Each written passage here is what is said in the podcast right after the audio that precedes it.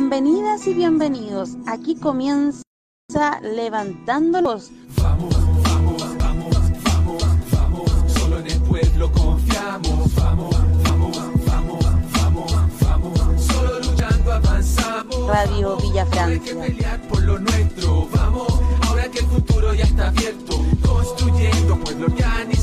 Tomando el destino nuestro en nuestras propias manos. Nos metieron un acuerdo estos CTM. Un acuerdo truqueros en ese 15N. Se sentaron en la mesa con los asesinos y firmaron con la sangre de nuestros vecinos. La jugada está más que clara y está para dividirnos. Métenos la cuña, confundirnos, desmovilizarnos y Una canción en Facebook, una canción.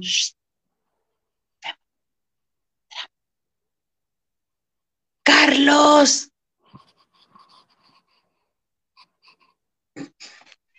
Ya. ¿Tú eres la animadora? ¿Tú eres el animador? No, este, este no es mi día. No, venga ahí con cuentos ya. Mira, si empezáis así, yo me salgo de la coalición y aquí la weá ya no resulta. Sí, pues. Sí. Pues elige, elige.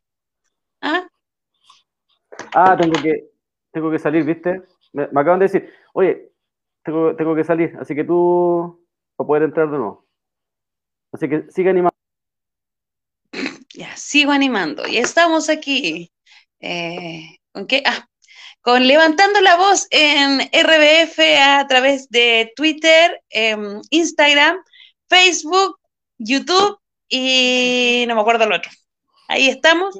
Em, saludamos hoy día a nuestro compañero de labores, Carlos, ¿cómo estáis? Bien, todo bien, gracias.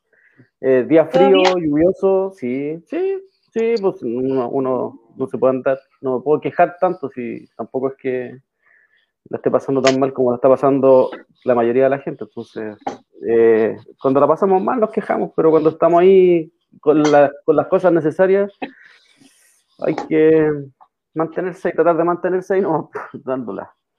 Pero esta era una lluvia. Yo pensé que eran las lágrimas de Allende por el Partido Socialista. No, no es así. Es que han habido, tantas, que lá- ya- han habido tantas lágrimas estos días que ya no sabemos de qué. pues. Sí, yo pensé que, que el cielo estaba abierto y lloraba porque estaban tratando mal al Partido Socialista. Como Allende era socialista, eh, representante fiel de su partido y sus seguidores han sido fieles al mandato de, de Allende, pensé que lloraba por, por cómo los han tratado este último tiempo, estos últimos días. Sí, por eso, como decís tú, a, a propósito del llanto ayer, porque el se cerraron las, las primarias en, en el sector de... ¿Cómo le, llamamos, ¿Cómo le podemos llamar a ese sector? ¿Nueva mayoría? ¿Concertación?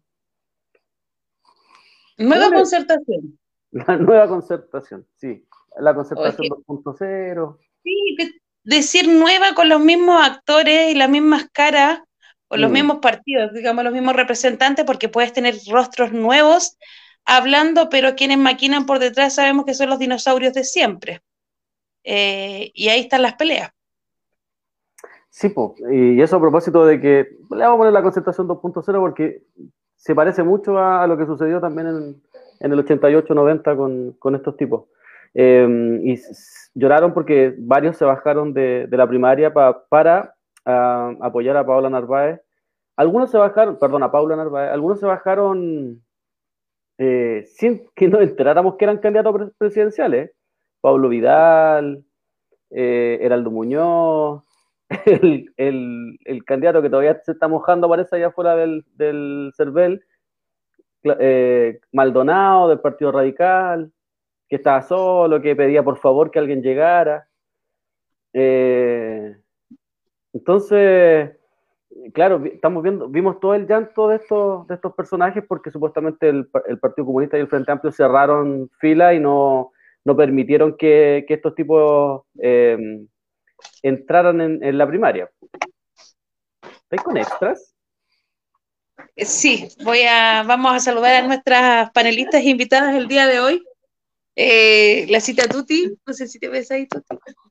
Sí. Hola, ¿Cómo estás, Carlito? Hola, bien, ¿y tú? bien. A la media contratación. Solo por hoy, ¿sí? Solo por hoy sí, es un extra ¿Solo por acompañando a la compañera Inés. en el frío. Oye, a propósito de eso, ¿qué te parece esto que estamos viendo hoy día? Eh, ¿Se parece un poco a lo que se vivió 89, 90, 88? ¿Se parece un poco a lo que se vivió en ese tiempo o no? Sí, pues, yo creo de que todo esto al final son como cíclicos. Ellos hacen al final, se mandan las cagadas, entre ellos se tapan, y es, es como funciona el modelo nomás. Por eso los que tenemos una visión más crítica no, lo, no les creemos nada. Sí, sí, y, yo, bueno, lo conversamos harto en el comedor un par de veces, como, como se venía la mano, y varios le apuntaron medio a medio lo que se venía. Como, y no porque fueran pironizos ni nada por el estilo, sino que porque, como decís tú, por, lo cíclico, de la historia y que los pequeños burgueses siempre funcionan igual, y los otros que, que se, se, presentan un poquito así como más de izquierda, por darle así un nombre, también se comportan de la misma forma, llegan a los puestos de poder y se acomodan. Eh, entonces como que estamos viendo una historia que algunos ya vivieron y no hace tanto, o sea, pareciera que, fue hace muchos años, pero tampoco es que es en, en, como en la historia política no, es, no son tantos, pero se va repitiendo y como decía la Inés, como que se repiten los mismos nombres, no, no varían mucho, Girardi, Alamán, Loelwin metidos también, o sea, son, son los mismos personajes que como que se tratan de reproducir y se van salvando de una u otra forma, ¿no? Claro, y como lo, y los nuevos discípulos, que al final reproducen una línea ideológica de todas maneras, así que la misma. Todo el rato, pues, sí, pues reproducen una, una, línea ideológica y van como replicando las mismas, eh, van cooptando los espacios. Ellos se sienten muy ganadores. Yo tengo, tengo así como una, uno que va masticando día a día así lo que pasó el fin de semana. Si bien es cierto, nosotros no lo compartimos, pero igual estamos metidos dentro de ahí, vamos mirando qué va sucediendo. Eh, uno que va masticando y estos tipos se sienten muy ganadores. Ya hasta hace una semana y media atrás, o hasta las 5 de la tarde de ese mismo día, estaban puteando a todo el mundo porque nadie había votado y ya se sentían derrotados. Y después a las 6 estaban todos abrazados. Fue algo muy raro que yo todavía no lo encuentro así. Entonces, como que me da la impresión de que es esa gente que fue a votar y como que votó y dijo, ya, entre el PC y entre el. Ah, PC, Frente Amplio. Y como que iban marcando a, a tipos que le hacían más sentido que, que la derecha porque esto se, como que ya le di un poco más de vuelta, porque mucha de la gente que fue a votar es la misma gente que en algún momento votó por Piñera y que votó castigando a la concertación porque la concertación no le había dado respuesta y porque finalmente venían de mal en peor, y es que votan por Piñera, un empresario, y todo ese cuento que nos vende la, institucionalidad. Y hoy día eso se revierte, 10 años después, eh, o sea, tuvimos 10 años de procesos en, los cuales hubieron muchas protestas, eh, educación, salud, no más FP, o sea, hubo, de por medio una revuelta, y eso como que se, se, les revirtió. Pero ¿tú, veis que, ¿tú creéis que el escenario está como, como ellos creen que es como la del winner, la del ganador, como que el PC y el FAQI van a, la van a reventar? A mí mi impresión es que no, yo creo que todavía el, el escenario está así como bien, bien volátil, porque además hay un 50% de las personas que no participó de esto. Em, ¿Qué crees tú? ¿Que ella ya, ya van como winner así dentro de lo electoral o, veis que todavía así como que puede pasar algo y, el partido del orden igual va a pegar su arañazo? Mira, yo creo que también son como esas celebraciones eh, mediáticas.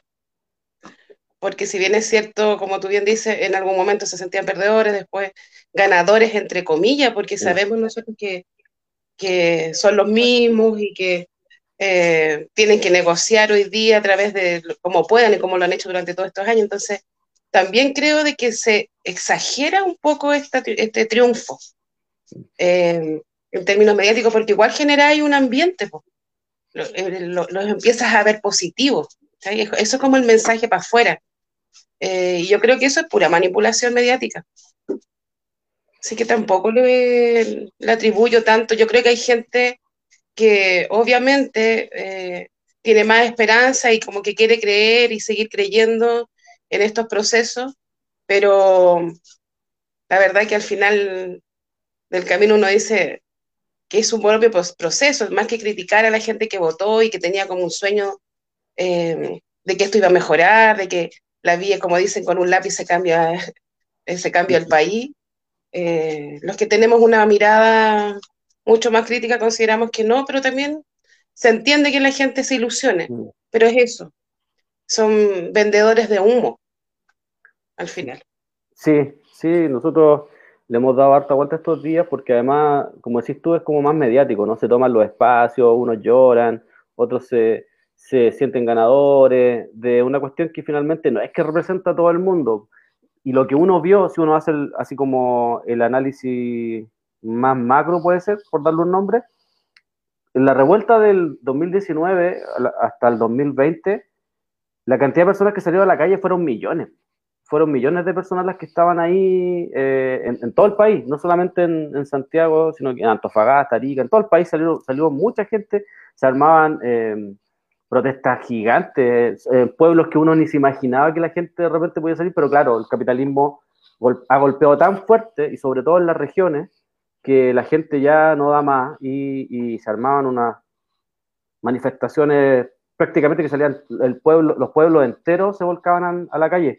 Y eso no se reflejó en la, en la, en la elección. No, es, no se volcaron los pueblos, a pesar de que estamos en pandemia y todo, pero no se volcaron los pueblos enteros y eso llama un poquito la atención. Y yo creo que, que, por ejemplo, a mí mi impresión, a mí me lo han preguntado harto durante el día, y uno como que, digo, no, no quiero hablar más de las elecciones, pero como te preguntan tanto, como que igual le da vuelta a la cuestión. Y, y yo siento que... Dale, dale. Cuando nos hablan tanto desde la legalidad, como que todo se debe hacer o conseguir desde, la legalidad. Mm. Y los grandes procesos mundiales o, o avances en los derechos del pueblo, digamos, del pueblo pobre, eh, han nacido a través de la legalidad, ha sido a través de las movilizaciones eh, de muertos, de luchas eh, frontales, de acción directa. Entonces, está bien, pues, como los que quieran creer, que crean, pero nosotros consideramos en general digo nosotros desde las conversaciones que uno tiene como cotidiano, mm. creemos que la legalidad es una forma de dominación porque la legalidad está hecha para conducir y administrar y, eh, también lo, ¿cómo se llama? Las la, luchas sociales. Entonces, viene, viene, es como una revuelta porque en nuestra historia han habido muchas, eh, pero son manejadas a través de los partidos que desde la legalidad nuevamente conducen y sacan sus propios beneficios porque al final y el camino nos dicen, nos dan migajas de los logros, pues de las grandes luchas son migajas. En el ámbito laboral, eh, y que se avanzan y después al poco andar se arma una ley o algún artículo y la web cambió. Oye, no sé si puedo decir nada Sí. No, ya. Pero, Entonces, pero, pero, los grabados no pueden ser al conductor. ya. me han humillado basta. bueno, y faltó la, paloma también está aquí hoy día. Yo creo que debería pasar, que pase la paloma. Ya.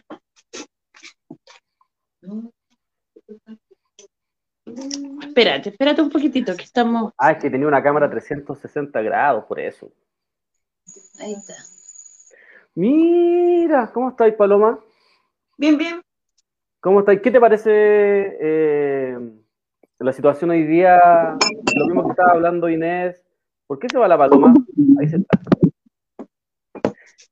¿Qué, pensáis tú del escenario que, se, está vislumbrando hoy día? ¿En qué, puede, ¿En qué puede terminar esto? En un Chile-Venezuela, un Chilezuela. Así dicen los buenos, que vamos a terminar como Venezuela. Ah, Pero, dale. No, no, dime. No, que te digo que al menos en Venezuela los que han violado los derechos humanos están en la cárcel. Porque el Estado lo ha claro, Pero faltan más todavía. ¿Ah? Pero faltan más todavía. Sí, pues, pero acá ninguno. Acá, como, como le gusta compararse tanto, es que cuando uno entiende eso, uno entiende que el Estado venezolano en este caso está contra las violaciones de los derechos humanos, pues, porque está enjuiciando y está encarcelando a quienes estén violando los derechos humanos, ¿cierto? Claro, eso es lo que se entendería, pero también Venezuela hoy en día encarcela a nuestros luchadores sociales, por ejemplo. ¿También? Sí, pues. Sí, pues. tenemos, tenemos casos concretos de violaciones de derechos humanos en compañeros nuestros, compañeros que están ahí firmes junto al pueblo y están en juicio. De hecho, tenemos a dos que están casa por cárcel, aún así demostrando que son inocentes. Ah, ya. Que el caso de, de Argenis eh, y Chirinos de Alfredo Chirino, Alfredo y Argenis. Hace un mes y medio recién le dieron libertad después de 11 meses encarcelados, sin derecho a visitas, sin derecho a nada. Y están en proceso todavía. ¿Qué? Le están dando casi 15 años de cárcel en la casa. Brutal. Sí. Brutal. Eso, eso, bueno, eso, eso pasa cuando no funciona, la institucionalidad se mantiene en el tiempo. La legalidad, que decía, la legalidad que recién decía la, la, Tuti, que se mantiene en el tiempo, al final llega un momento en que los, los mismos luchadores que le sirvieron en algún momento esos que están gobernando, se, ya no les sirven. Que es lo que pasó, por ejemplo, acá con la oficina. Eh, ocuparon a todos los luchadores eh, en los años 80, pero al momento que llegó esta supuesta democracia, la institucionalidad ya no, ya no les servía y había que encarcelarlos, armarles montaje, que son los que están llorando hoy día como eh, supuestamente por este por esta humillación al partido de Allende. ¿Qué significa convertirse en Venezuela? ¿Cómo, cómo lo vinculáis tú eso? ¿Qué significa convertirse en Venezuela? Yo no entiendo cuando hablan de Chilezuela. ¿Qué significa, qué crees tú? ¿Qué significa convertirse en Venezuela? ¿A qué, hablan cuando, eso cuando hablan de ese término convertirse en Venezuela? O sea, acá en Chile los venezolanos escuálidos o ¿Mm? venezolanos pro derecha hablan de que al, subir a un gobierno o al tener gente de izquierda, que esos buenos están perdidos, en verdad, porque ya no entienden que aquí en Chile no tenemos izquierda, una izquierda real. Eh, se asustan, creen que vamos a, tener un comunismo salvaje, que van a quitar las casas, que van a expropiar, que van a quitar, que van, no va a haber trabajo, que no va a haber medicina, que no va a haber gas, que hay que hacer fila. Pero eh, eso está lejos de la realidad que vive Venezuela como tal. O sea, si bien es cierto, falta el gas, pero no es el, comunismo como tal, o el socialismo que ellos dicen como tal. Porque viven una realidad que no, no, es, no es real, no, no es real. De hecho, hay muchos que se están devolviendo. De hecho, no, no sale en la tele, pero hace un mes atrás, eh, un poco más de un mes, eh, por asunto humanitario, que es un resquicio legal desde la constitución bolivariana, pudieron volver a Venezuela y volvió mucha gente, regresó mucha gente, porque se dieron cuenta que Chile es el país más caro de América Latina, se dieron cuenta que un arriendo, el agua, la luz y el gas, por muy profesionales que sean acá en Chile, no les da, entonces terminan eh, conduciendo en Uber y con eso no les da para mantenerse. En un departamento de 38 metros cuadrados viven cuatro o cinco familias. Claro, transforman, transforma acá en Chile la necesidad de la gente, o sea, al final todo lo transforman en una necesidad, el gas, el agua, toda una necesidad para transformarlo en un negocio y poder vendérselo sí o sí a la gente, o la gente tiene que, tiene que comprarlo y tiene que recurrir a ellos sí o sí. El otro día me compré un gas ayer, no podía creerlo. 20 lucas. 20 lucas. Bueno, 20 lucas. Y a pesar de cómo está hoy la situación eh, en Venezuela hoy día, todavía es más vivible allá que acá porque todavía el gas allá sigue costando plata chilena 1.500 pesos. Eso sale una bombona, un cilindro de gas de 11 kilos. 1.520. porque además lo que sufre hoy día Venezuela es, un boicot, además, eso, eso, eso está más que claro, hay, hay, un boicot para, demostrar y para poner a Venezuela como el ejemplo de lo, que no, de lo que no hay que hacer, porque eso es lo que hacen con los países que tratan de generar cambios, ¿no? Claro tal cual. Pero bueno, es complejo el escenario en Venezuela, en verdad. Sí. Da como para harto. con, eso, con eso la paloma, con eso la paloma me acaba de dar la corta. no, es que me están haciendo seña aquí de que corte. Porque ah, aquí no existe. Inés, Inés, ¿estáis por ahí, Inés?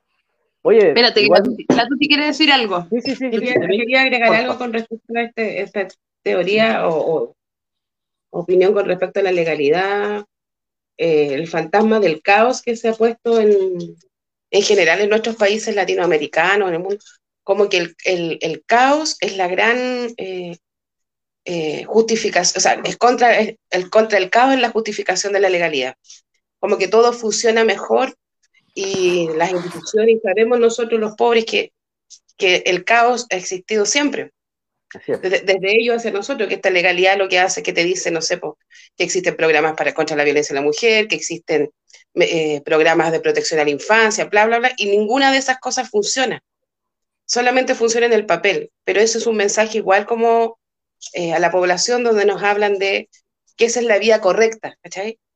Y, por otro lado, eh, pensando en con lo que decían con respecto a Venezuela, claro, también esa teoría de satanizar el caos desde la insurrección a la subversión, también es una forma de controlar y dominar a través de los medios de comunicación, eh, o a través de muchos medios, la música, el cine y, otras cosas.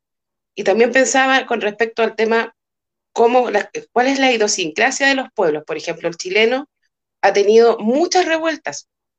Eh, no sé, por Ranquil, o sea, muchas, por decirte algo, y fueron sumamente, eh, por ejemplo, mencionaste Ranquil, por Ranquil fue la primera subversión campesina mapuche, eh, pero ahí fueron cortados, asesinados, no existe un número real de cuántos muertos, porque, por ejemplo, en el Alto Biobío, mucho mapuche no estaba inscrito.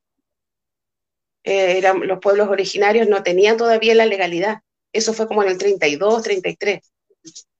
Entonces, desde ahí, eh, también aquí en nuestro pueblo tiene eh, momentos eh, de rebelión de grupos, pero como está esta teoría de la legalidad, quedan aislados y hay asesinatos, no sé, por la matanza de Santa María y otras más, que, que el mismo Estado desde su legalidad los tapa, los borra y sigue normalizando y la gente como compra este producto, esta venta de humo, termina creyendo que es mejor la legalidad frente a la rebelión eh, general, por decirlo de alguna forma.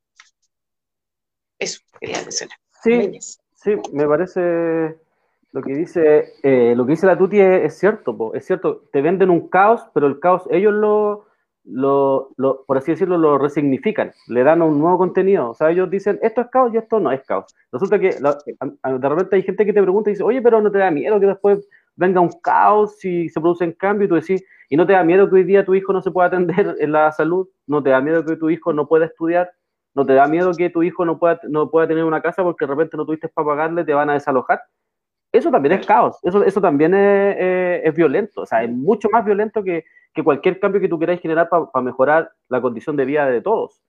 Lo que sucede es que, como lo decían por ahí el otro día, finalmente el voto viene a, trabajar la legalidad y permite toda esta supuesta paz, pero esa paz es hasta cuando seguir las reglas de ellos, porque cuando tú no quieres seguir las reglas de ellos, hasta ahí llegó la paz, y hasta ahí llegó la legalidad también, porque yo no sé si un golpe de Estado es legal, yo no sé si 24 matanzas son legales, son legítimas, ¿cachai? No lo son pero resulta que ellos te la muestran como sí, y, tratan de montar escenarios para que esa legalidad aparezca como, como que es legal, pero hasta que ellos quieren nomás. Porque cuando ellos, cuando no seguís la regla de ellos, cuando queréis cambiar el juego, bueno, lo tuvimos acá el 18 de octubre del 2019, se una batalla disparada al ojo a la gente sin ningún problema. Y lo que uno entiende cuando conversa con la gente que vivió antes, que vivió los 80, que vivió los 90, también en, un, momento álgido de político, es que estos tipos, si ven que se le empiezan a arrancar, eh, se les sale de las manos el control de esto, de la, no sé, de la constituyente de lo que, de lo que vaya a venir, no van a tener ningún problema en, pasarse por cualquier parte las leyes que ellos mismos escribieron y van a salir a disparar y a matar sin ningún problema. ¿Qué, qué pensáis tú, Inés? Primero, siempre, siempre he pensado que se le tiene tanto miedo a, a como al comunismo o al socialismo, y yo todavía no conozco ningún país que esté completamente en el comunismo o en el socialismo, o sea, está en vías de. Cuba estuvo en vías de, Venezuela en vías de. Eh, entonces, cuando te ponen estos modelos y el caos, bueno, ¿quién produce el caos primeramente? Porque lo que nosotros tenemos es una respuesta a nuestra necesidad y al pisoteo que nos han hecho por años. Y hay que partir por eso también, por la autodefensa del pueblo. Cuando viene la revuelta es una autodefensa al pisoteo de los derechos, derechos básicos. Ojo con eso, porque nosotros siempre apelamos a que eh, la salud, la vivienda, la educación son derechos básicos de los pueblos, de las personas, de los ciudadanos. pero acá no se respetan, o sea, la libre demanda, que, y, te lo pintan bonito, es como, bueno, pero si usted quiere, puede, eh, si usted se esfuerza, puede, y sabemos que así no es, para, para, miles de pobladores no es así. Eh, y el sistema capital es el que te tiene, te tiene, te tiene en esto. Entonces, ¿a quién le sirve? A mí me molesta cuando alguien dice así como, weón, es que quieren, quieren todo gratis, o los comunistas, o... Y no es así. Lo vuelvo a repetir, ¿qué, país tenemos que sea completamente, por ejemplo, comunista? No me digan China, por favor, ¿cachai? Em, o, socialista, si están en las vías de ahí vienen los bloqueos. Claro, partiendo por, por esa base. Con lo que pasa en Chile, por ejemplo, con esta nueva constitución, hoy día sale a hablar, hoy día o ayer sale a hablar Sutil, presidente de la Cámara, de, perdón, de parte de eh, la industria, parte del empresariado, vocero de los empresariados, y me llama la atención que diga que son gente buena, que quieren demostrar que son gente buena, pero que eh, ellos están esperando una llamada de los constituyentes para que hablen con ellos, para que ver lo que ellos quieren. O sea, nunca han demostrado lo que ellos quieren en el 73, qué fue lo que pasó, cómo se hizo y por qué se hizo y quiénes lo hicieron. Antes del 73, pues en el 73 fue, fue, fue el golpe fuerte, el culmine, pero durante eso, todo el proceso, digamos, entre 1970 y 1973, terminamos con la dictadura cívico-militar de Pinochet, bueno, que parte ahí, pero ¿por qué fue? Entonces, eh, ¿a quién le quieren hablar? Y como dicen ustedes, los procesos son eh, gigantesco y, en realidad eh, quienes hoy van a marcar la pauta o quienes están marcando la pauta de, lo que se está viviendo en Chile es, es, el muñequeo que va a haber, porque estábamos hablando delante, ustedes hablaban acerca de, de, este poder que adquiere cierto grupo de políticos, cierto grupo de partidos políticos. Esperamos un poquito, por favor.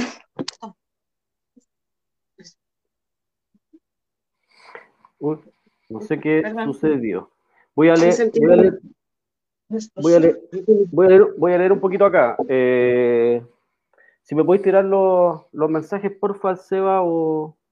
Eh, dice, Tonilson, 29 maldito, dice, mañana se cumplen 12 años de la muerte del Panky Mauri. Un compañero caído, me sacaron el... Un compañero caído Caído en la lucha contra el sistema, su acción es una bomba que contagia. Vales, Valesa Lazara dice, chicos, hace tiempo estoy esperando poder hablar con ustedes, tengo mucho que decir sobre el Sename.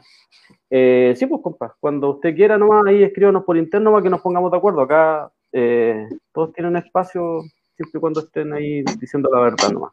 Ariel Campos dice, el bastión del comunismo. Ah, no, perdón, acá hay otro. Valesa Lara dice, chicos, eh, me tiraron el mismo... Voy a despedir a la persona que está colocando los mensajes porque me están poniendo los mismos mensajes una y otra vez. Eh, bueno, eso.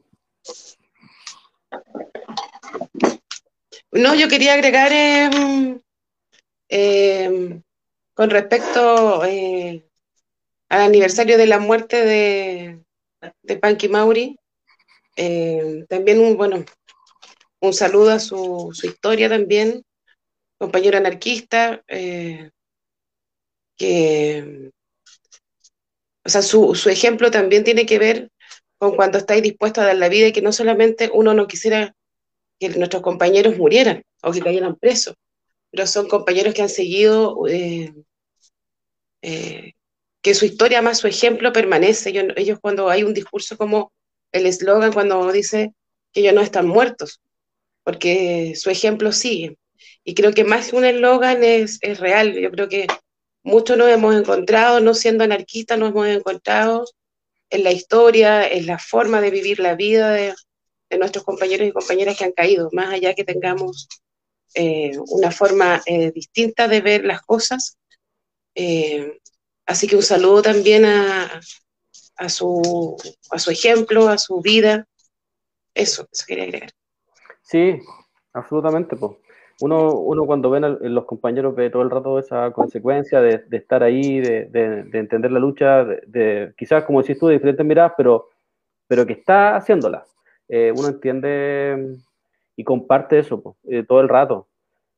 Y, y, a veces faltan manos para recordarlo, a veces la, la memoria no, no, nos ayuda mucho para poder recordar a todos los compañeros, porque pucha que tenemos compañeros para recordar que han, que han dejado legados de vida y enseñanzas respecto a cómo hay que tomarse y con la responsabilidad que se toman el, la lucha para enfrentar de verdad los cambios que uno está buscando. A veces, no sé, sobre todo cuando sale esa crítica de, no sé, de la gente que lleva trabajando años en las organizaciones territoriales y aparece toda esa, todas, esas, todas esas personas que sin, sin mediar ningún tipo de reflexión, sin mediar ningún tipo de empatía, empiezan a, a cuestionar y a criticar que no sean partícipes de la institucionalidad, de esta legalidad tan bonita. Y, resulta que hay una experiencia ahí que es necesario conocerla siempre. La vida del Panky Mauri, la vida del Pum Pum, la vida de todos los, los compañeros. Hoy día yo me recordaba, por ejemplo, lo del pum pum, cuando eh, eh, Álvaro Elizalde empieza a hablar sobre la humillación al partido de Allende.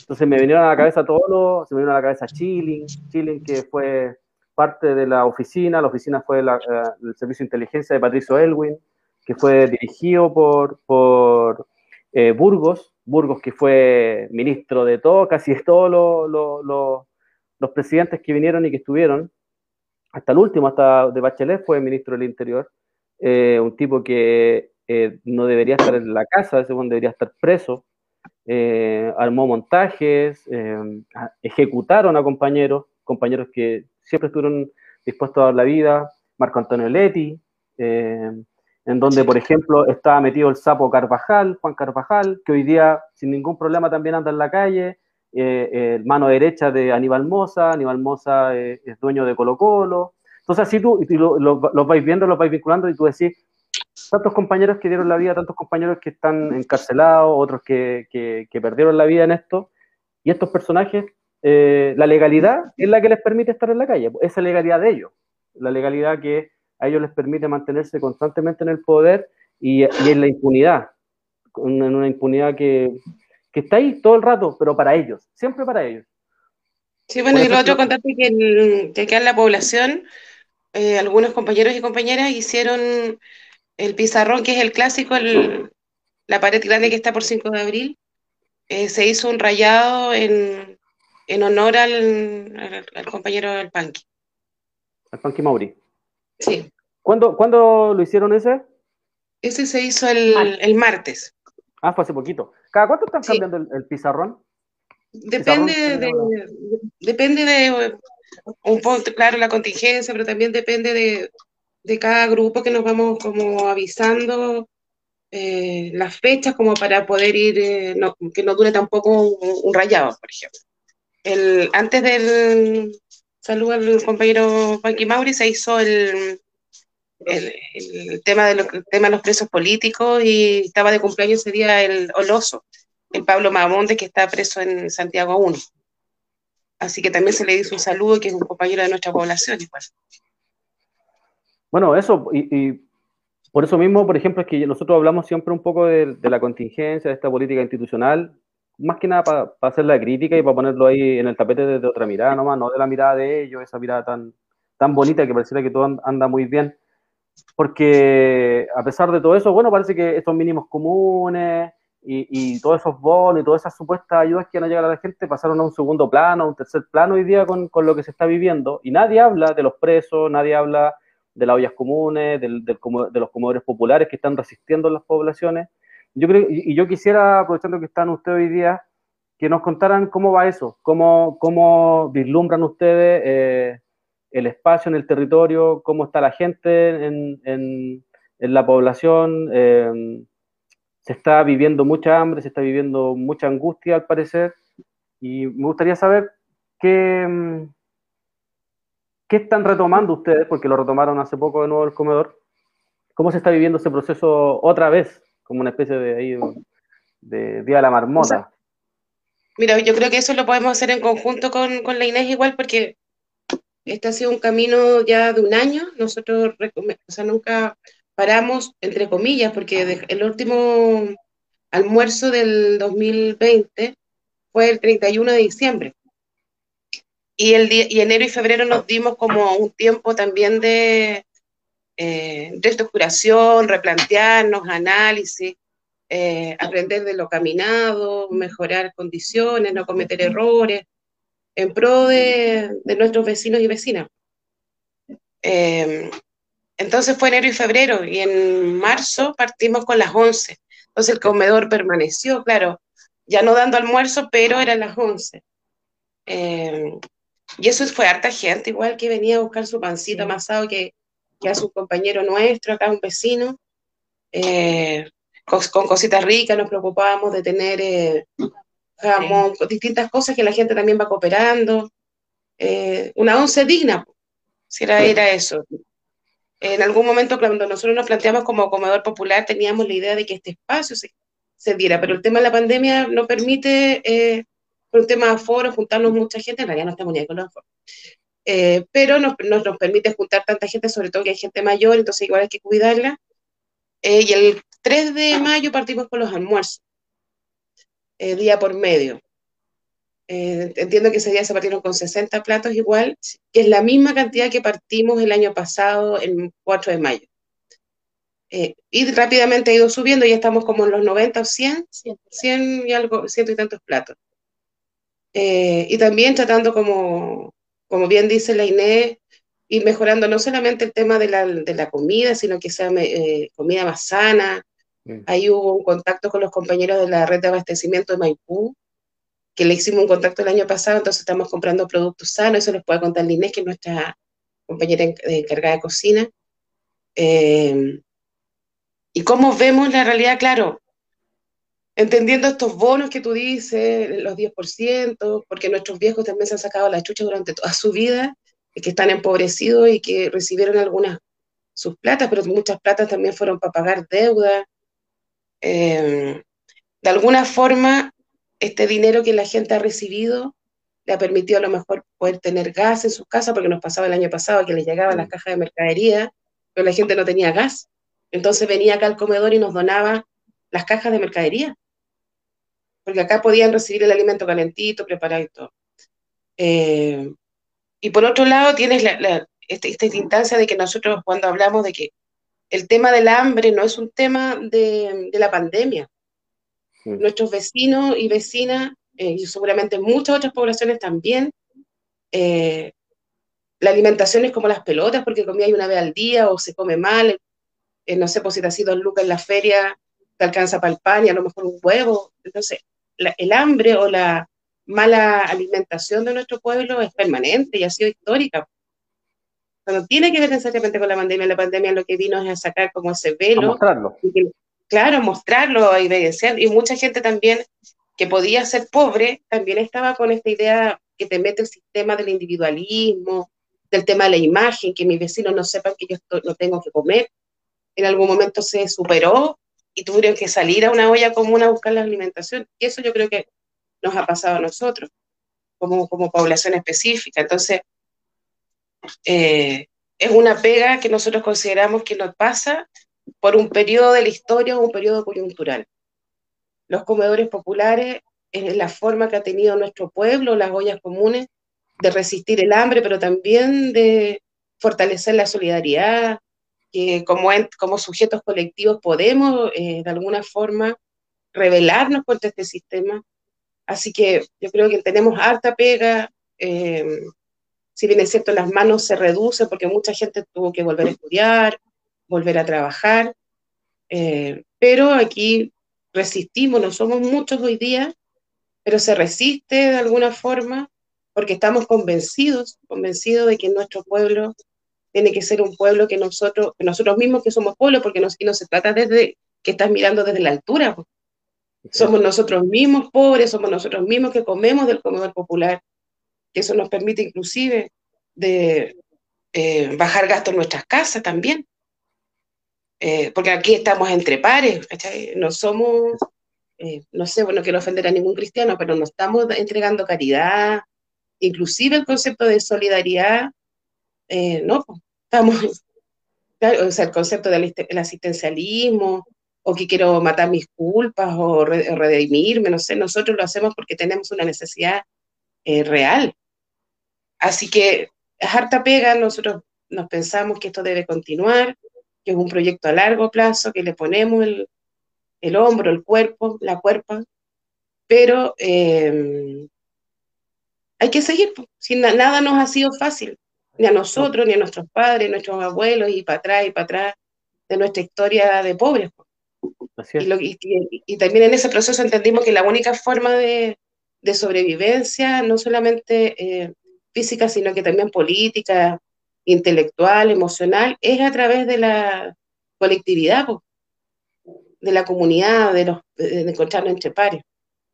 Así que es un proyecto que nos queda para rato todavía el comedor también viene a ser un, espacio de resistencia, un espacio de autodefensa al hambre, ¿no? Y de hecho, como lo decías tú, acá siempre han existido las ollas comunes, siempre han existido los comedores populares. Yo la otra vez, leyendo sobre la historia de los, comedores, cómo, cómo, habían partido, hay una parte de la historia que, no está escrita, que entre los 1900 y el 1930 como que no, es como bien difusa, pero hay una que alguien se dedicó a hacer la historia y, contaban en su libro que, por ejemplo, en en el 1930 muchos de las ollas comunes que partieron las mujeres llegaban a donar leche de su pechuga, A, donar leche, porque eh, había niños que no tenían absolutamente nada, no, no, no existía. Entonces, esos fueron también un, momentos de organización. Em, duros, porque lo que queda claro, que la, Inés siempre lo recalca acá, el, hambre no se puede romantizar, no es, no es romántico, no es bonito sentir hambre, pero sí son espacios de, de, lucha y espacios de, autodefensa contra el hambre.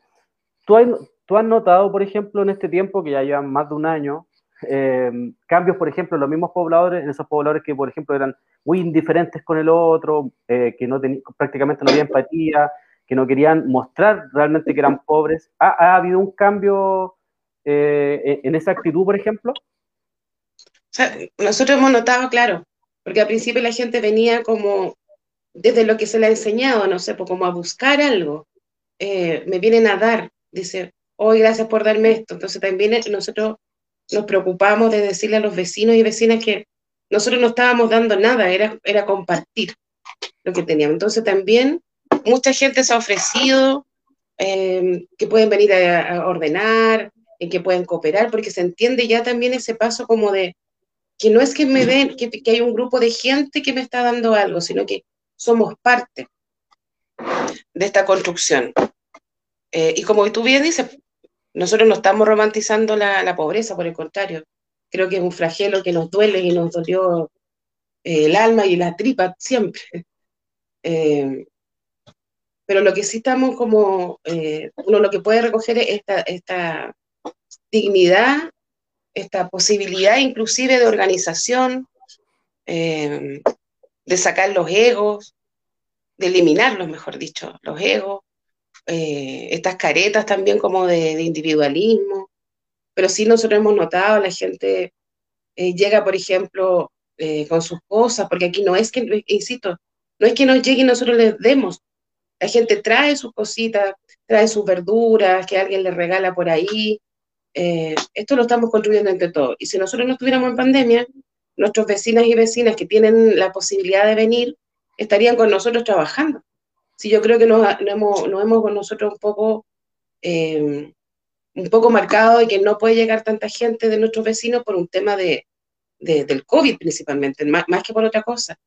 Mm. Así que contar, por ejemplo, que nuestros viejitos chichas de la plaza eh, construyeron un techo aquí, porque la mayoría de ellos son, tienen oficio y por distintos motivos quedaron en unas condiciones de abandono, pero ellos saben, tienen habilidad, entonces construyeron un techo que es como la pérgola que tenemos atrás.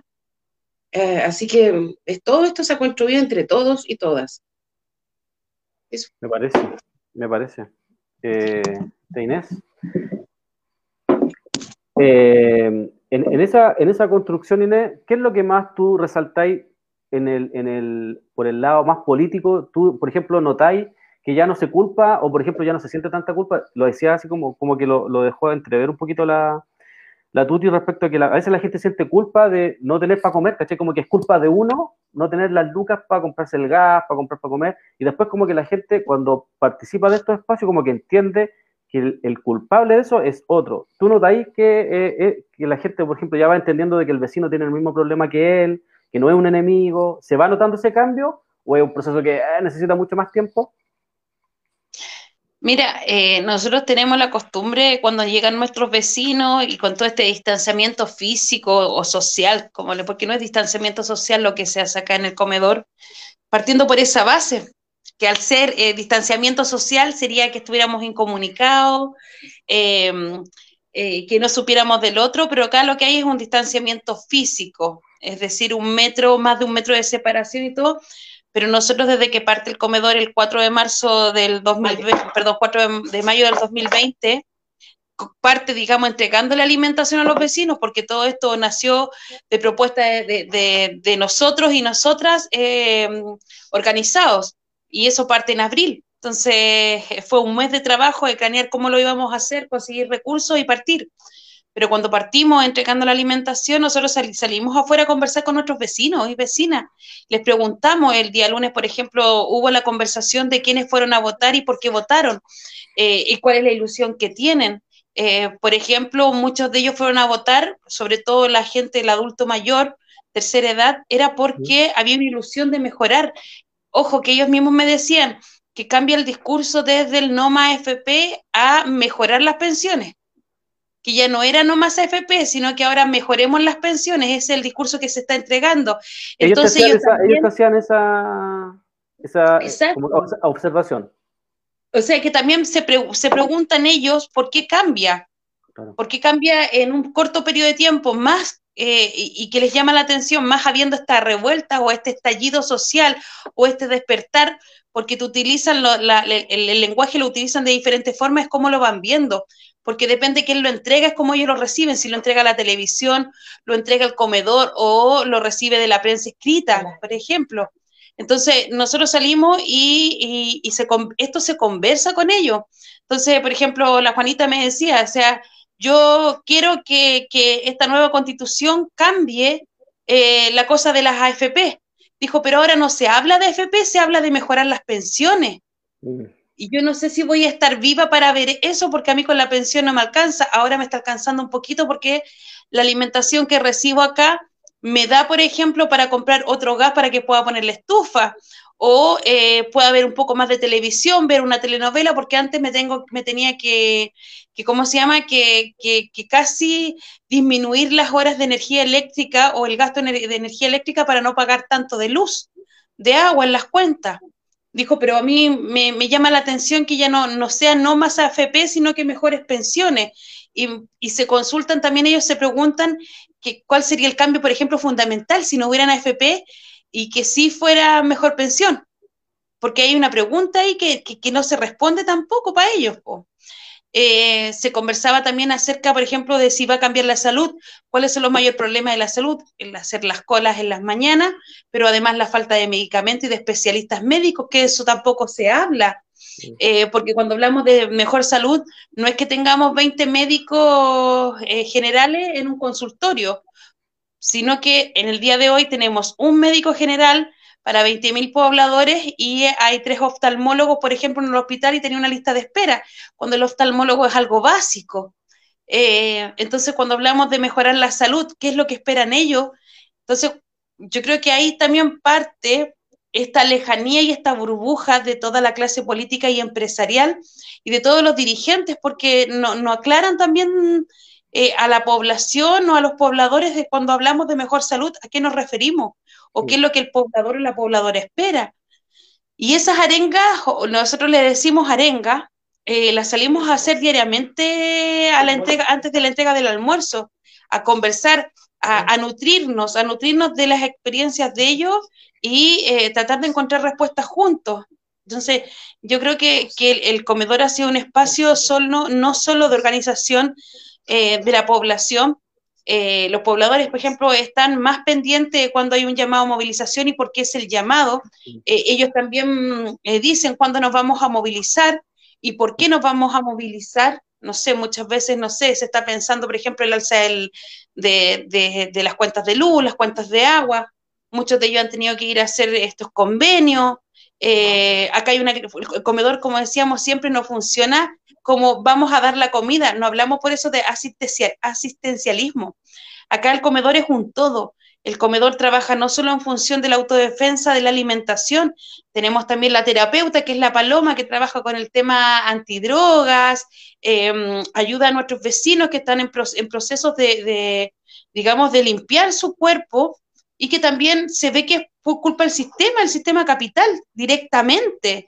Tenemos el trabajo con niños que lo hace la Escuela Popular Camilo Cienfuegos dentro del espacio del comedor.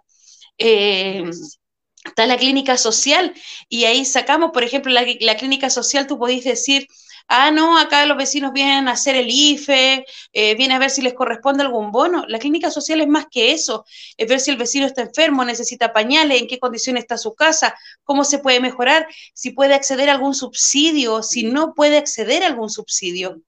Eh, tenemos también, por ejemplo, la consulta médica cada 15 días con ortoterapia, que eso no lo hace cualquiera. Una, consulta de ortoterapia te sale 150 mil pesos. ¿Qué ortoterapia? la ortoterapia. ¿Qué es la ortoterapia? Eh, buena pregunta. Eh, bueno, va, ligado a, a, lo que yo entiendo, porque no soy especialista en medicina, pero es medicina tradicional más la medicina tradicional China eh, eh, era que las emociones van ligadas a las enfermedades del cuerpo, a las enfermedades físicas. Por lo tanto, hay una conexión tanto de nuestros nervios eh, con lo que se, siente nuestro cuerpo. Y hay cuerpo, alma, cuerpo, cuerpo, corazón, corazón. Y ahí hay cosas que hay que cortar o hay que dejar fluir, hay que hablar, hay que soltar. Y eso el, el Doc Roger, el Doc Roger nos ayuda mucho. Claro, y también tiene, tenemos kinesiología, que es tan importante para nuestros vecinos y vecinas tercera edad, sobre todo. Entonces, eh, el comedor es un todo. Eh, es, cuando alguien así como, oh, ustedes dan comida, son asistencialistas. No, no, no.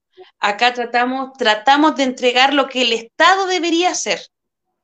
Eso es. Entonces, si, si, si se preguntan es cómo lo hacemos, bueno, con organización, Em, con amor al pueblo, amor de verdad, porque acá no se cobra, se pide si un aporte para mantener el espacio, un aporte que es mínimo en lo que pueda, alguien que pueda aportar. Si alguien dice que puede aportar, no sé, dos lucas, o el que pueda aportar con un kilo de arroz o con una papa, es bienvenido. Es, es, la realidad del comedor popular Luisa Toledo acá en la Villa Francia. Y, de ahí se organiza y de ahí los vecinos también tienen su voz eh, derechamente para decir cómo, cómo hacer las cosas. Cuando hablamos, por ejemplo, de la autodefensa alimentaria, la autodefensa también, alimentaria también va de mano de la salud, porque en este país se habla mucho de que hay que prevenir, hay que prevenir la diabetes, hay que prevenir, la obesidad, hay que prevenir esto, las enfermedades coronarias y todo. ¿Cómo le pides a una vecina que, prevé, que, que, que ¿cómo se dice? Prevenga, prevenga la diabetes si con el sueldo mínimo no le alcanza para alimentarse idealmente bien. Exacto. Entonces acá hay que bajar, claro, pues ¿cómo prevenimos la hipertensión si todos los, alimentos están en base a sodio? ¿Cachai? Entonces estamos todo el día encima, encima, encima, y ahí también estamos dándole vuelta a cómo hacer más, y nos damos cuenta que, por ejemplo, la, esa cuestión de, ¿cómo se llama la del gobierno? El plan Vivir Mejor, Vive Sano. Puta, es súper fácil decirlo en palabras, pero llevarlo, llevarlo a la mesa, a, que coman, es difícil, po. es difícil. Eh, la quinoa es cara, un alimento súper sano, natural, y que hay programas de televisión que te hablan de ella, del amaranto, sin fin, pero para un comedor es súper difícil, para una casa también, po. Entonces ahí estamos dando la pelea también eh, eh, eh, con eso, pero la alimentación, las ollas comunes, los comedores populares son la autodefensa del pueblo frente al embate del capitalismo y el hambre. Sí, eso es. Sí, me, Sí, pues lo, que tú entregáis es lo que, bueno, cuando muchos preguntan respecto a cuál es la propuesta de ustedes, cuando preguntan cuál es la propuesta, bueno, ahí está, pues lo explicó la Paloma, lo explicó la Tuti, lo explicó la, la Inés. Eso es, pues, eso es organización, pues. Lo que sucede es que hay, gente que cree que en la inmediatez están, están las soluciones y resulta que, lamentablemente, en la inmediatez lo único que hemos hecho todo este tiempo es siempre estar salvando a los mismos, porque cuando tú así partícipe de cualquier solución rápida de esta, de ir a la elección y cuestiones, salváis a los mismos y los cambios no vienen nunca, ¿cierto? De la salud lo venimos escuchando hace tiempo, los temas del Sename lo venimos escuchando de los 90, o sea, los abusos en el Sename, los reportajes, me acuerdo, de contacto, todo eso, de, informe especial y todo eso, tipos que incluso lo, mira, lo hacían por encima, si tampoco era que profundizaran mucho. Eh, venimos escuchando el tema de la educación, ¿hace cuánto que vienen generaciones y generaciones de estudiantes que vienen protestando contra la educación? Eh, el, mochilazo, los pingüinos, el 2011, y así tenemos un sinfín, los mismos que saltaron el torniquete, siempre estamos eh, escuchando, y ahí, bueno, cuando la gente pregunta cuál es su propuesta, bueno, esta es la propuesta, y, y te aseguro que esta propuesta no es, como dicen algunos, más lenta, incluso, porque yo en algún momento lo creí y dije, ah, está más lenta, pero es más segura pero sabéis que ni siquiera es así, porque si uno empieza a, deducir, uno dice, ya, ustedes fueron a votar y supuestamente después de todo este proceso, que va, ya lleva dos años, va a llevar dos años, después tenemos que esperar cinco años más para que la nueva constitución, si es que sale algo, y si es que la respetan, que es lo que uno cree que no va a pasar, em, tenga resultados. Entonces ya tenéis siete, diez años, los cuales eh, salvaste a los mismos de siempre, salvaste a Piñera, salvaste a Aldo Muñoz, salvaste a todos estos personajes que nos tienen viviendo en la miseria. Eh, y resulta que no sucedió ningún cambio, que es lo que vemos constantemente. Entonces, claro que, que lo que ustedes señalen y lo que ustedes dicen eh, tiene aciertos, tiene muchas eh, cuestiones que se van aprendiendo en el camino y que van, y que van ayudando a, a, ir mejorando ese, ese, nivel de organización. Pero eso es lo que uno, eso es lo que uno debería replicar en los diferentes espacios nomás, ¿no? Independiente de que hayan, hayan olla o no hayan olla, sino que hay otras formas también de replicar espacios de resistencia contra, contra el capital, no solamente las ollas comunes, ¿no? Exacto, pero fuera de eso, por ejemplo, la desconexión se ve súper fácil es cuando nos hablan de, por ejemplo, como lo decían ustedes, eh, mucha gente recibe, por ejemplo, eh, el, el, retiro del 10%. Y, y, todos piensan que, oye, ¿sabéis qué? Bajó la cantidad de gente que va a las ollas comunes, todo nosotros nos hemos comunicado con otras ollas comunes y claro, en marzo bajó un poco la cantidad, volvió a subir, está subiendo nuevamente. Nosotros el año pasado, entre junio, julio, agosto, llegamos a tener más de 800 comensales diarios, diarios. Y hoy día vemos con preocupación cómo va a subir nuevamente esto. ¿Por qué lo digo? Porque ¿cuántos retiraron el, el, el 10%, el tercer retiro? ¿Cuánta gente tenía dinero para retirar este tercer retiro, donde más encima viene el Estado y te dice, bueno, postule, porque había que postular a estos 200 mil pesos, y eh, te tenían que dar el vamos, ¿cachai? Eh, mucha gente se tiene que inscribir a la ficha de protección social o al registro social de hogares como, como el nombre nuevo, pero que es lo mismo anterior, eh, y te demoran, se demoran un mes en darte la respuesta, por lo tanto tampoco tienes IFE durante ese mes, ¿cachai?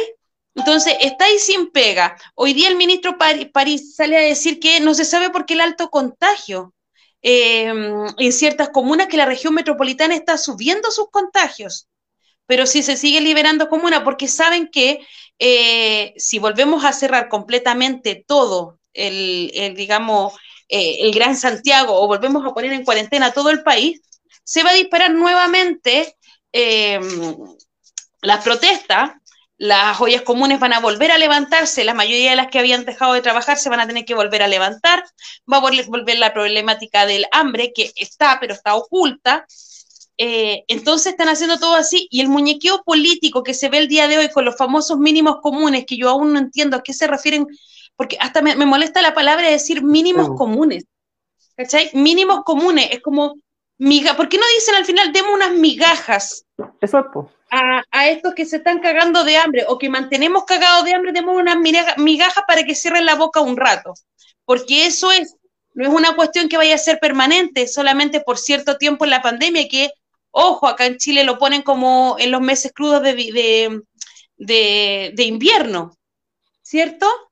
Eh, entonces, eh, yo veo con, nosotros como, como comedor, vemos con preocupación cómo, cómo va a ir esto, cómo va a ir avanzando y la, poca conexión, como, como esa palabra que tanto yo, te escucho a ti, que para mí es, eh, o digo la burbuja, pero es la poca realidad que tiene la clase política empresarial y quienes nos dirigen hoy día, no solamente la derecha, sino que también la pseudo izquierda, de venir a hablar de lo que nosotros necesitamos. Y nadie puede hablar de lo que necesitamos nosotros cuando nosotros tenemos un sueldo mínimo o no tenemos nada y solamente tenemos un bono de 100 mil pesos por persona que no alcanza para nada. En cambio, uno de ellos solamente tiene 9 millones. ¿Cachai? Entonces, la comparación es como, weón, que a mí me venía a decir, no sé, la Camila Vallejo o la Marcela Sabat, decir, ¿cómo, weón, cómo no podéis vivir con el bono del gobierno? Weón, te pongo no un mes, te pongo 10 meses a vivir con el bono del gobierno, a ver si lo puedes hacer. Sin trabajo, con pandemia, con frío, con necesidades dentro de tu hogar, con tus vecinos. Es súper difícil, ¿cachai? Y hoy día veo que este muñequeo político, porque lo que estoy viendo cuando ustedes hablan de los triunfos, es que ahora pueden muñequear políticamente fácilmente. El PC no se está dando de llorón, el PC sabe que puede muñequear porque Hadwe, según las encuestas, va más arriba que otros. ¿cierto? Y el Frente Amplio hoy día que se siente ganador por estas, por digamos, por esta convención, eh, también. Y también ahí le hago un raspado de, de, olla, por ejemplo, a la lista del pueblo. En la lista del pueblo que no sabemos cómo nació ni quién la financió, pero que hoy día sí hay dos o tres dando, digamos, discursos o dando cara en programas de televisión y criminalizando la lucha que se ha dado, por ejemplo, en Plaza de la Dignidad o en los territorios. Cuando un tipo como Rafa Ferrada, creo que se llama, sale a decir en un programa de radio de que ellos trataron de ingresar a los territorios y bajar las movilizaciones. ¿Quién eres tú, Rafa Ferrada, para venir a bajar nuestras movilizaciones, nuestras demandas? Si tu burbuja también es diferente a la mía. ¿Cachai? Entonces llama la atención y me gustaría saber quién financia estos tipos al final, po. Mucho, mucho llama la atención eso. ¿Cachai? Entonces, el FA hoy día por, entre comillas, por, por, haber ganado un muñequeo ahí entre medio, después de estar pateado en el suelo, darse 20 vueltas de carnero, que lo siguieron, lo apuñalaron, le pagaron todo, se para y dice como, hoy gané unos puestos, hoy día me siento con el poder de decir, este sí y este no. Y hoy día están cumpliendo su discurso de no al duopolio, que hoy día lo toma, por ejemplo, eh, eh, lo toma Girardi. Girardi. ¿Cachai? Exacto. Entonces, no sé, eh, el Coloro nos dice si cachamos las declaraciones de Moreira. No, no, no, no, vi yo no, sé, Si fueron, no sé a qué, hora habrán sido. Si fueron temprano, yo alcancé a agarrar unas que hizo en un programa, nomás que no dijo nada más de nada nuevo, sino que dijo que, em, que él no estaba haciendo campaña del terror, pero que si asumía eh, eso sí que era terror. era como que iba a quedar la cagada.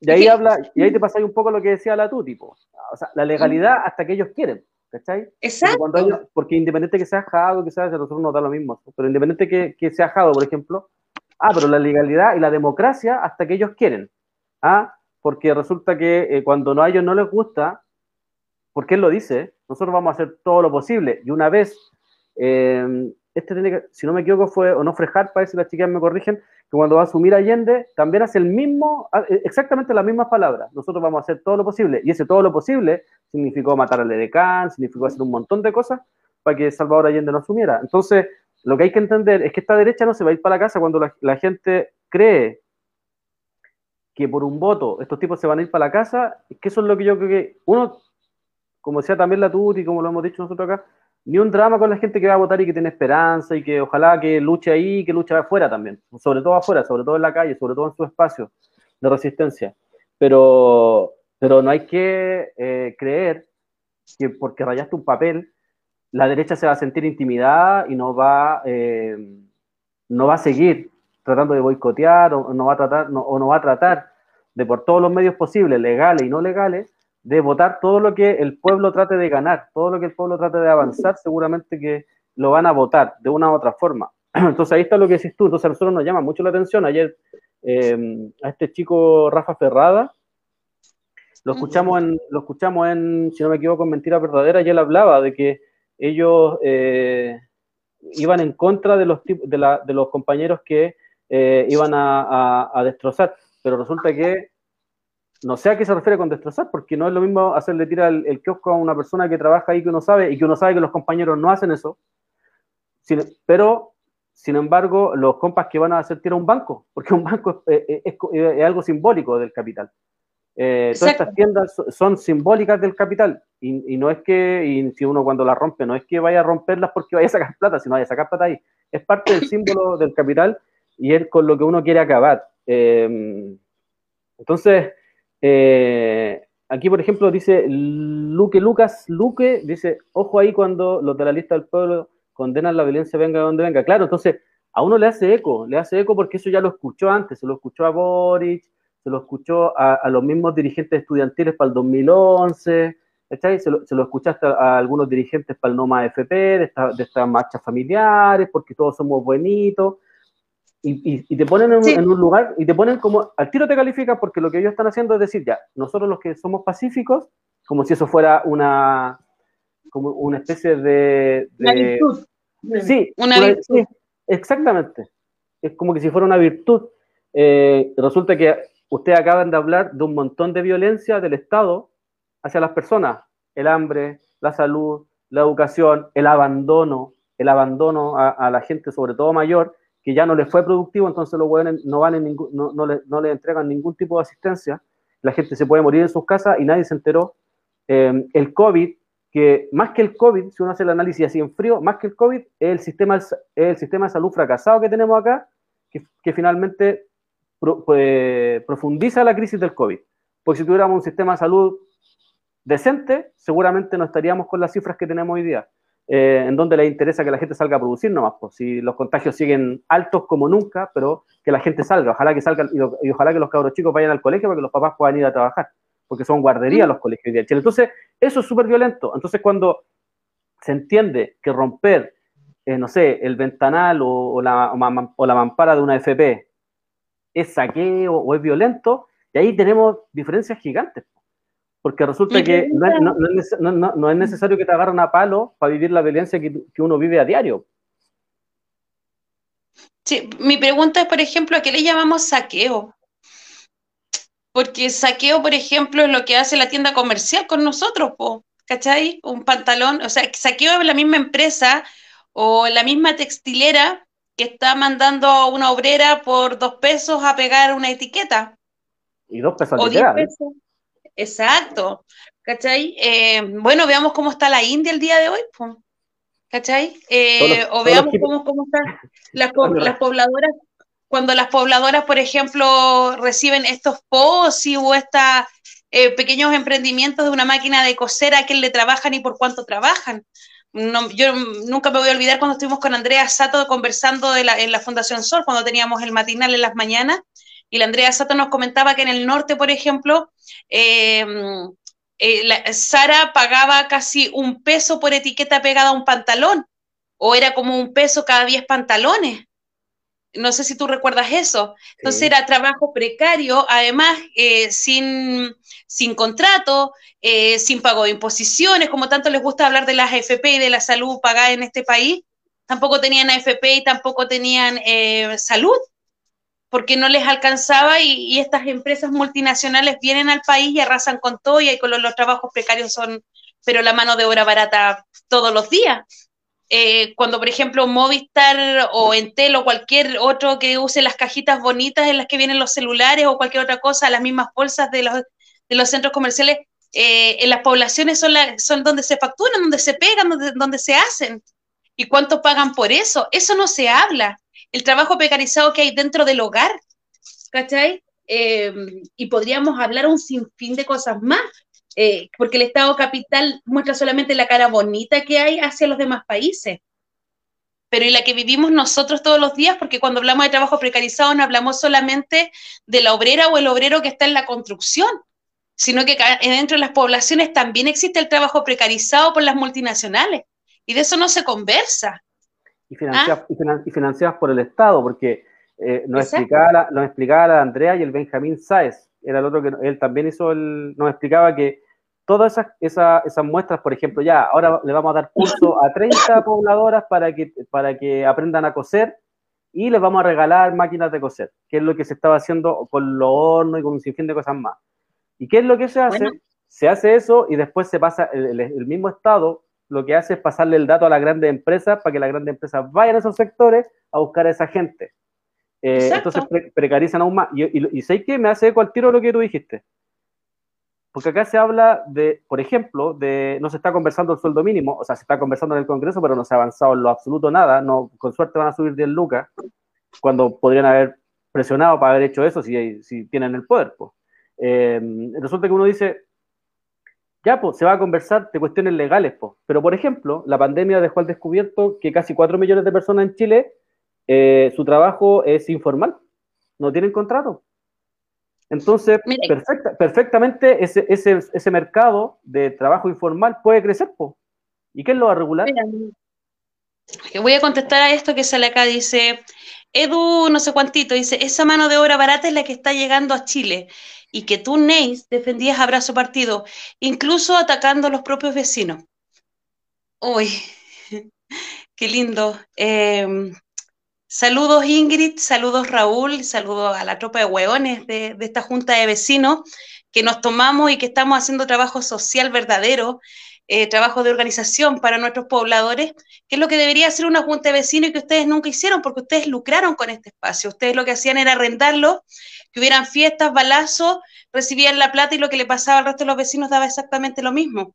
Cuando tú hablas de que yo defendía la mano de obra barata fue porque vecinos haitianos sufrieron un incendio, quedaron ocho familias de un cité de acá de la población eh, desamparados y como junta de vecinos, siendo yo la presidenta, junto con otros vecinos de la asamblea, decidimos abrir este espacio para que los vecinos pudieran vivir dignamente por un tiempo.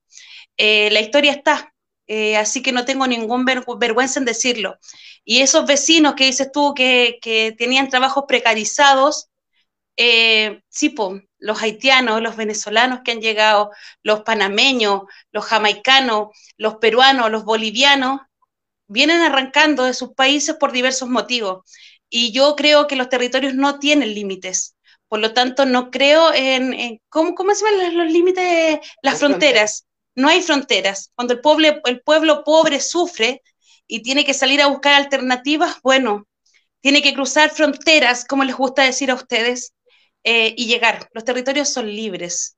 Por lo tanto, acá se da cara y como pueblo pobre abrazamos a los pueblos pobres hermanos y aquí estamos. Así que eso. Además que, además que, bueno, para darle un par de datos nomás, se equivoca, en, se equivoca en lo que ella dice, o lo que él dice, no sé. Em, hay un error, porque la que hace el lobby para que llegue esa mano de obra barata que ella dice es la Cámara Chilena de Comercio, de, la Construcción.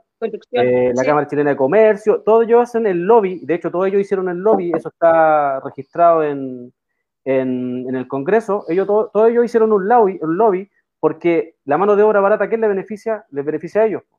Y cuando, mm. y, hagamos, el siguiente ejercicio, eh, yo siempre lo digo, ya, ya que tanto huevean, porque el capitalismo los tiene tan giles que creen que el culpable es el que está al lado tuyo. Eh, hagamos echemos a todos los migrantes de Chile. Ay, no. ¿Ah? no, no, espérate. No, no, no, espérate. No, lo que yo voy es, echémoslo a todos, po. Se arreglan los problemas de salud, se arreglan los problemas de educación, se arreglan los, se arreglan los salarios. Eso es falso, esa es una mentira que han inventado los que tienen el poder y los que regulan el mercado, los que regulan los sueldos, los que regulan la educación, los que regulan... Porque no somos nosotros los que damos los cupos, por ejemplo, para los bonos, porque acá lo que debería hacer es que cuando llegan extranjeros, debería abrirse un cupo más, pero lo que hacen estos miserables es echarte a competir por un bono miserable. ¿Cachai? Es tan bueno el sistema que te hace competir por tener 10 cupos y esos 10 cupos te los tenés que repartir entre un millón de personas. Así de miserable es, el sistema, no la persona que viene de afuera a buscar para comer, no la persona que viene de afuera a tratar de, generar que sus hijos no pasen hambre, que vivir bajo un techo. Eh, todo esto, cuando han llegado acá, ya se han devuelto más del 50% de, de los migrantes. Otra cosa, que es falsa, pero absolutamente falsa, es que el, el Estado subvenciona a los migrantes. Eso es falso. Y lo dijo el Servicio de Impuestos Internos se gastó en los migrantes durante ocho años 800 millones de dólares, pero los mismos migrantes en trabajo, en, impuestos y un sinfín de cosas, dejaron 8 mil millones de dólares. ¿Y qué se llevó esos 8 mil millones de dólares? Los empresarios. Entonces, acá el tema tiene que ver con otra cosa, tiene que ver con que el sistema es un sistema de acumulación que lo, lo manejan el 1% de Chile y eso es lo que estáis defendiendo. Acá lo que se debería estar defendiendo es otra cosa el derecho a trabajar, el derecho a la vivienda, ese tipo de cosas. Lo otro, es, lo otro es una competencia totalmente absurda y una competencia absolutamente neoliberal. Así que lo que habla de eso de la, de la mano eh, de obra barata es una, más, es una más de las mentiras que se come toda esa gente que no es capaz de reflexionar ni 30 segundos la weá que está viviendo. Sí, mira, yo además te lo voy a poner así, para ver si lo logra entender Eduardo Bedaño. Eh, el registro social de hogares, vamos a hacer un registro con las personas que yo estoy acá. Mi compañera Tuti, que es la que ha hablado hace un rato, ella vive sola con su hijo, ¿cierto? Ella trabaja, tiene un sueldo mínimo, su hijo es estudiante. Yo vivo con mis hijos, son tres, y no trabajo. Mi hija tiene problemas médicos, la del medio, em, y mi cita Palo acá, ella también vive con su hija. Nos hacemos el registro social de hogares. La cita Tuti, como trabaja, ella tiene un sueldo y tiene un hijo estudiando, por lo tanto, ella tiene eh, ingresos. Su ficha de protección social o su registro social de hogares va a ser más alto que el que tengo yo o el que tiene la cita palo. Porque la cita palo tampoco trabaja, porque está desempleada y tiene una hija. Por lo tanto, vamos a imaginar que la cita tuti tiene un 80% en el registro social de hogares solamente por tener un sueldo y tener un hijo. La cita palo va a tener un 60% porque está desempleada y tiene un hijo. Y yo, yo, por tener tres hijos, una hija con problemas médicos y estar desempleada, voy a quedar en el 40%. Pero las tres nos cagamos de hambre igual, porque la cita Tuti no le alcanza el sueldo para pagar todas las cosas de su casa, porque ella paga arriendo, además paga luz y paga agua, tiene que comprar gas y tiene que comprar alimentación, igual que nosotros. Y además tiene que eh, pagar locomoción. Ejemplo, ejemplo. Pero hoy la cita Tuti, además su hijo acaba de cumplir 16 años y pasa a ser fuerza laboral. Puede dejar de estudiar y aportar en el hogar económicamente. Por arte de magia, sin que ella pueda actualizar la ficha o el registro social de hogares, ya deja de ser del 80% y pasa a ser una de las más ricas entre nosotras. Así es el registro social de hogares. Por eso si usted le pregunta a la vecina, al vecino, ¿Cómo estamos medidos? Si es un ejemplo, claro. por eso, por ejemplo, hay vecinas y vecinos que andan preocupados del bono eh, de la clase media porque su sueldo es cuatro lucas o seis más lucas, es más, más, más alto que la vecina que puede acceder al IFE. Pero ese vecino no va a poder acceder ni al IFE ni al, al bono clase media. Entonces, es para que vayas entendiendo un poco, Eduardo, cómo se da entonces, cuando tú, o cuando mucha gente dice, oye, pero los haitianos, los extranjeros, les dan más cupo en los jardines infantiles, en tal lado, esto aquí, esto allá, es por el registro social de hogares. En una casa de nosotros, que podemos vivir de allegados arrendatarios, en una casa pueden vivir cuatro o seis personas. En un CITE donde vive el haitiano, el dominicano, el extranjero, viven familias 6, 7, 8, 10 familias en el mismo terreno que vivimos nosotros. Por lo tanto, ellos están en hacinamiento, aunque nosotros también lo estamos, pero ellos están más, por lo tanto, están más expuestos. Por lo tanto, su ficha de protección o registro social de hogares es más bajo. Lo que no hace el Estado es medir la riqueza que hay en el país. Mide la pobreza, por lo tanto, una línea de la pobreza crece y te hace ser rico cuando estás al mismo nivel, pero para el Estado no porque estás más arriba. Entonces tú eres el rico en este gran grupo de gente que se hace el registro social de hogares. Pero preguntémonos si sutil, que con ellos deberíamos medirnos, si es sutil, si es Luxix, si son los Angelini, si son los Solari quienes tienen el registro social de hogares, porque la riqueza de ellos debería medirse para medir cuánta es la pobreza que hay en este país pero así no se va a hacer nunca, porque a ellos no les interesa saber cuánto es lo que ellos tienen. Eso es. Así es, y de, hecho eh, hay, hay, cuestiones que son absolutamente falsas. Por ejemplo, eh, eh, Eduardo dice, entonces precaricemos el empleo en Chile. Bueno, yo le aviso que en el año 80 estaba el PEN y el POG, y de ahí en adelante lo único que han hecho es cambiarle el nombre. mucha gente, mucha gente acá en Chile gana menos del sueldo mínimo. Hay 4 o 5 millones de personas que vienen trabajando desde el año 98 esa cifra varía un poco, pero varía, no, varía tanto en porcentaje, que siempre han estado bajo la línea de la pobreza. La línea de la pobreza en Chile supuestamente la, pusieron en 460 mil pesos. Ellos, ellos. Y resulta que ellos mismos son los que te pagan líquido 260 lucas, porque el sueldo mínimo está en 329, si no es ahí. Eso sí que, eso es precarización, pero de hace mucho rato, y eso no lo regulan ni los pobres chilenos, ni los pobres haitianos, ni los pobres peruanos, ni los pobres de ninguna parte del mundo. Eso lo regulan los ricos y los empresarios, no lo regula uno. Y son ellos los que impulsan que lleguen inmigrantes, porque a ellos les sirven, les sirve la, mano de obra barata esa que decís tú.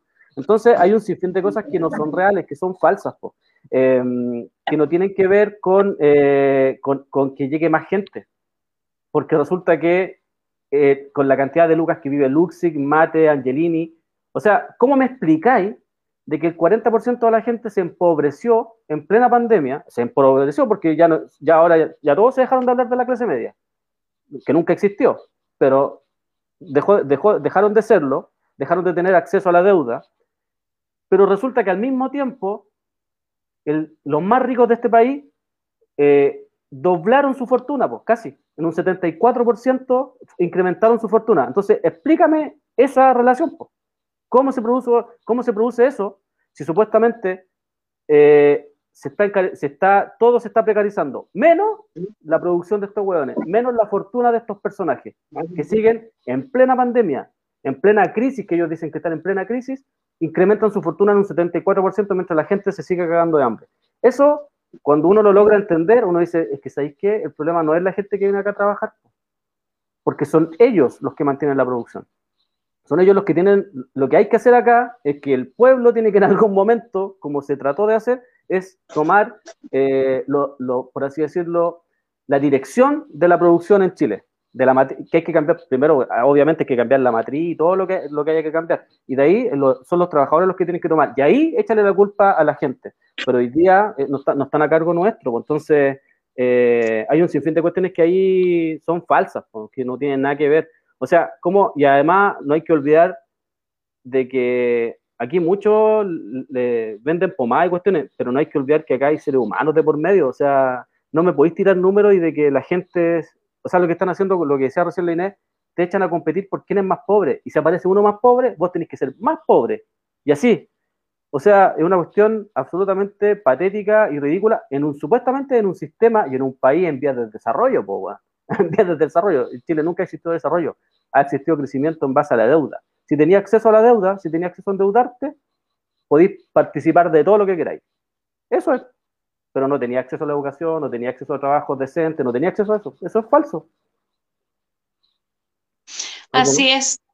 Sí, no, así es.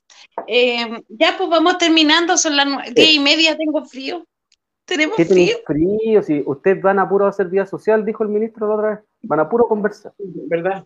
sí, sí, sí, vamos a conversar nomás. Sí. Oye, eh, un abrazo hoy a todos. La Renata nos decía que las asistentes sociales en Puerto Montt inventan, así como inventan. Eh, en todos lados pasa. Un sistema, un, sistema que te obliga a mentir más encima, todo el rato. Tenés que estar mintiendo. Tan bacán el sistema que, te, que, tenés que mentir todo. Todo lo que así tenés que falsearlo para poder ser partícipe de algo. Y otra mentira que no se me puede, no la puedo dejar pasar, es la agua de la educación.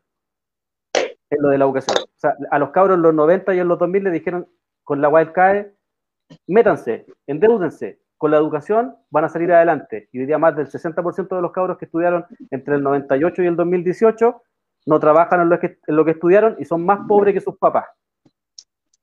Así que no tiene que ver única y exclusivamente con, la clase pobre. Exacto. Hoy un abrazo ahí para todos, se cuidan. Espérense, que la cita tú te iba a decir algo. Sí, sí, por favor. Ya. Se tienen que despedir. Sí, diga. ¿Se ve ahí? Sí. Em, bueno, yo contarle un poco de... Nosotros tenemos un amigo, un compañero que está preso en Temuco, condenado a 25 años, 24 años, perdón. Está en el módulo de comuneros, Rodrigo Cáceres. A él lo crió su abuela em, y falleció el día de ayer. Entonces nosotros em, hoy día pudimos conversar con él, mandarles nuestro cariño, nuestra fuerza, y también mencionarlo como ejemplo de cómo el sistema penitenciario no solamente eh, cumple su, deber de encarcelar, de privar de libertad, sino que además eh, los priva de un montón de cosas. Por ejemplo, él no pudo acceder a los funerales de su abuela su madre que lo crió, eh, mejor dicho, eh, porque como es un reo condenado a tantos años de alta peligrosidad. y también un saludo a esa mujer, a esa anciana que murió, por el ejemplo, por la formación que le dio nuestro compañero. Así que eso queríamos mencionarlo, porque se entiende que las cárceles no solamente son condenas tan altas, por ejemplo, si bien es cierto, los, los comuneros tienen un, entre comillas, un, poco de condiciones comparado a lo otro, el resto de las cárceles o presos. Pero eso también ha sido a costa de sacrificios, huelgas, peleas, eh, maltrato y un montón de cosas. Así que en mandar un saludo a través de, él, desde su realidad, a todos los presos políticos hoy día, no solamente a los presos de la revuelta, sino que nuestros hermanos y compañeros presos antes, que pusieron su cuerpo mucho antes eh, en pro de un cambio real de este país, eh, y sus vidas quedaron atrapadas ahí, pero su ejemplo es motivo para continuar. Así que nos vemos. Gracias por la invitación. No, a ustedes, gracias. Nos vemos.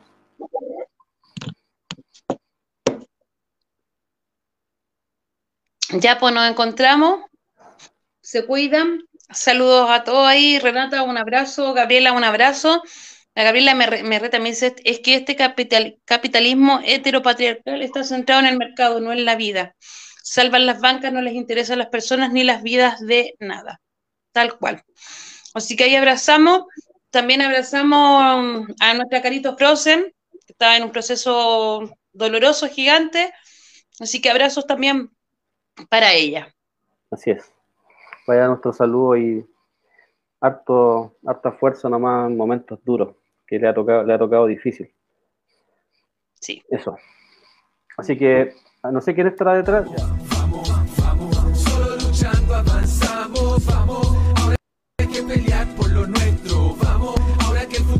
Aquí finaliza levantando la voz de Radio Villa Francia. Gracias por acompañarnos. Ese acuerdo no es nuestro, nadie acá lo firmó. Queríamos asamblea sin ninguna limitación soberana que decidiera todo lo que quiera, sin letra chica y que la ley la reescribiera entera. De esta traición solo salimos luchando. Los políticos de siempre hay que echarlos cagando. Lo que ganamos lo hemos ganado en la calle y si nunca la soltamos no nos va a parar nadie. Saben que que abrimos los ojos y nos encontramos. Saben que nunca más nos soltamos y que vamos hacia la vida digna que buscamos. Los ricos nunca nos dieron nada, ni siquiera en la pandemia nuestras vidas fueron valoradas, pero sobrevivimos como siempre lo hicimos, con la olla común y los vecinos unidos. Y es que cuando nos juntamos no hay nada imposible, somos el manso equipo, somos indefendibles y es simple. Si estamos hablando de democracia, la asamblea territorial es donde más se avanza y arca no se nuestras demandas originales, solo si estamos activos vamos a ver cambios reales. Salud, pensión, educación, salario decente son los gritos que surgieron de las voces de la gente.